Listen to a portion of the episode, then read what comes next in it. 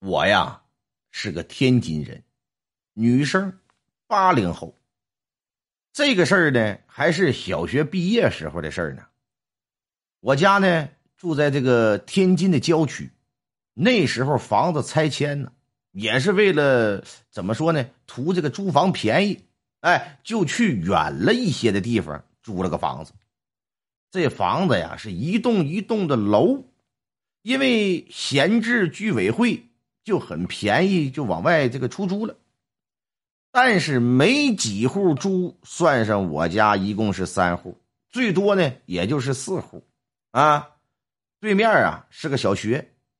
原本呢我们租的呢是这个呃一上二楼楼梯对着的那个单元，可是旁边那个单元呢那户人家不知道为什么住的好好的，非得要搬进我们要租的房子里头，就也不知道为啥。后来呢，我家就搬到了他们之前住的那个单元里。开始啊，还没啥，你知道吗？只是觉得呀，进屋之后啊，这屋里凉飕飕的啊，光线有点暗，显着格局什么的举架哎有点压抑。可能是客厅因为窗户小，或者是窗户不正对着，不是南北通透，一梯三户吗？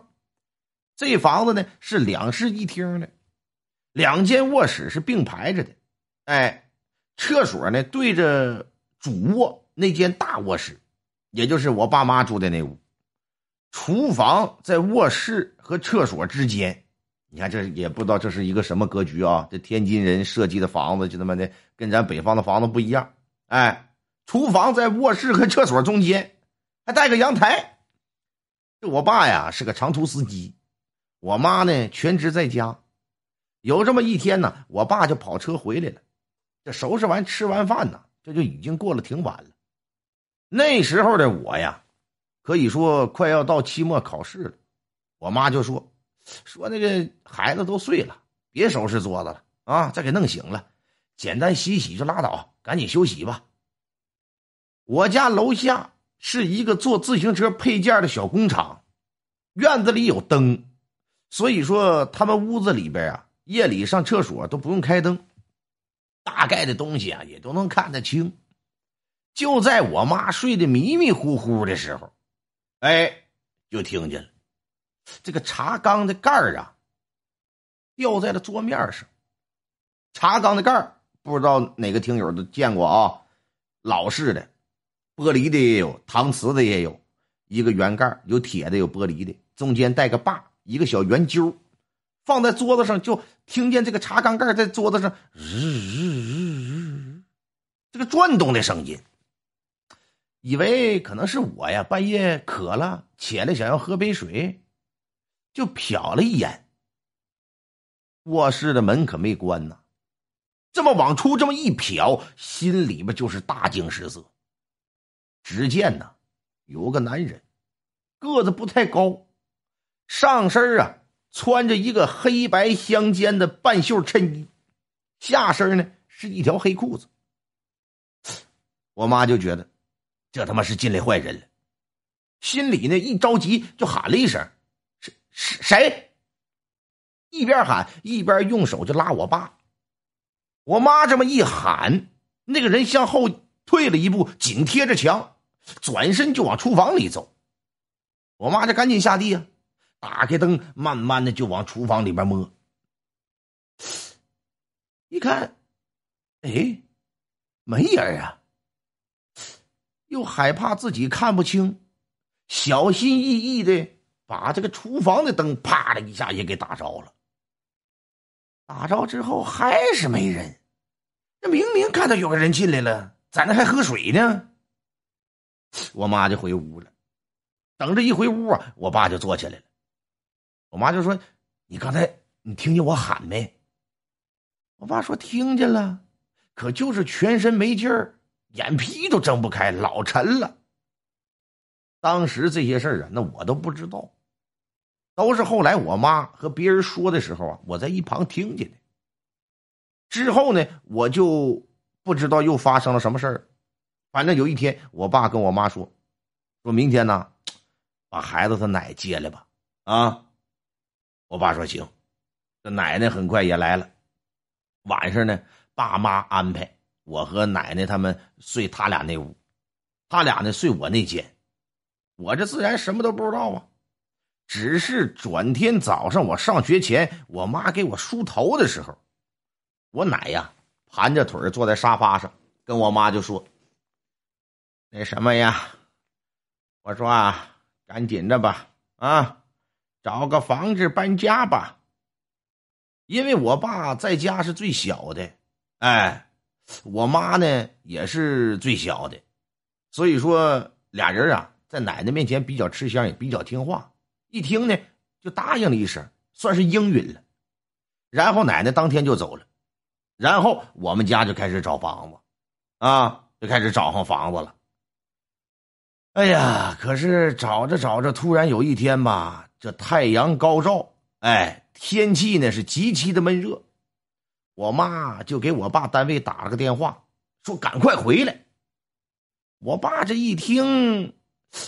我妈的电话里这声音有点紧急，就走到楼口了，回来了，回来走到楼口的时候啊，发现我妈盯着大太阳，在楼口的一块大石头上坐着呢，那个表情啊，那是要多惊恐有多惊恐啊！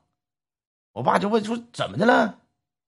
我妈说了：“说回家再说吧，赶紧的先回家。”进门之后，我妈说：“中午啊。”我吃完午饭上学走了的时候，她在收拾碗筷的时候，就听到我睡觉那屋啊，好像有点响动，但是也没捋户。收拾完一切了的时候，一看时间还早，中午呢，这困意就来了。我那屋呢是背阴坡，啊，相对来讲比较凉快，就想上我那屋啊去睡一会儿去。躺下之后，沾上枕头就迷糊起来了。正在迷迷糊糊之中啊，就听见好像有人叫他。这眼睛半睁半闭之间，啊，就想眯缝开。此时这门呢可都是开着的，从我屋床上斜躺着能看到厕所的门。这眼睛这么一半眯半睁，哎，还是那天晚上站在饭桌子前面那个人。黑白相间的短袖，啊，一条黑裤子，还是那身衣服，但是可看不清这个脸长得是什么样。他一看我妈醒了，就一伸手啊，把这厕所的门给打开了。因为当时那个楼房啊是毛坯房，所以厕所顶上有的时候吧，别人家楼上上厕所反水的那个管还在外边裸露呢。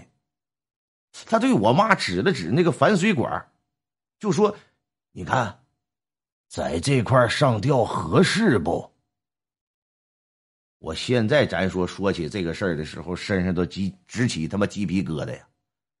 我妈这一听什么玩意儿搁这上吊，当下第一时间那就是跑，钥匙也没拿，出去就给我爸打电话了。然后没多久，还是在那片赶紧又找了个房搬家了。这是个新家，全楼都住满人了。那人气也很高，不像之前那栋楼，一栋楼住个三户两户的。进去之后呢，觉得很凉快，大热天也不觉得热，而且呀，从楼道往里进的时候就觉得很空旷，觉得妈的好像不是这么太自然的那种凉。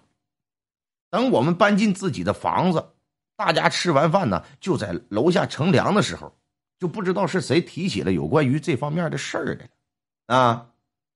我妈就把当时我家那个房子的事儿就给说了，然后呢，住在我家楼上那个叔叔啊，就记在了心里。之后他去那片宅办事的时候，还真打听了一下，回来告诉我妈说：“你住的那个屋子，曾经啊，真的是吊死过一个人。也许之前呢，本来那户住户的人家有过相同的经历，搬出来了，跟我们换的房子，只是他他妈不说。”是不是？如果说好好的，为什么要搬出来呀？嗯，还是说这里边有道道啊？我家呢也是有保家仙的，只不过搬家呀就没有供奉。据以前呢，嗯，有一个老人说啊，是姥姥家的仙家传到我这儿了，说我有这方面的缘分，有慧根。我呢也是总能看见那些不是咱们这个世界的人。长大之后，很多次下班的走夜路回来晚了的时候啊，就觉得身后有人跟着，一回头一看，还真有人跟着，影影绰绰的，若有若无的。有一次我在屋里没开灯。一回头就看到一个披头散发的黑衣女人站在我的身后，哎，只要他们一跟着我，我就和行尸走肉一样，一点气儿也没有，一点力气也没有，气色也很差。懂的人呢，常说说正常人受不了他们的跟着，他们吸收了我的阳气，所以我很难受，而且运气很差。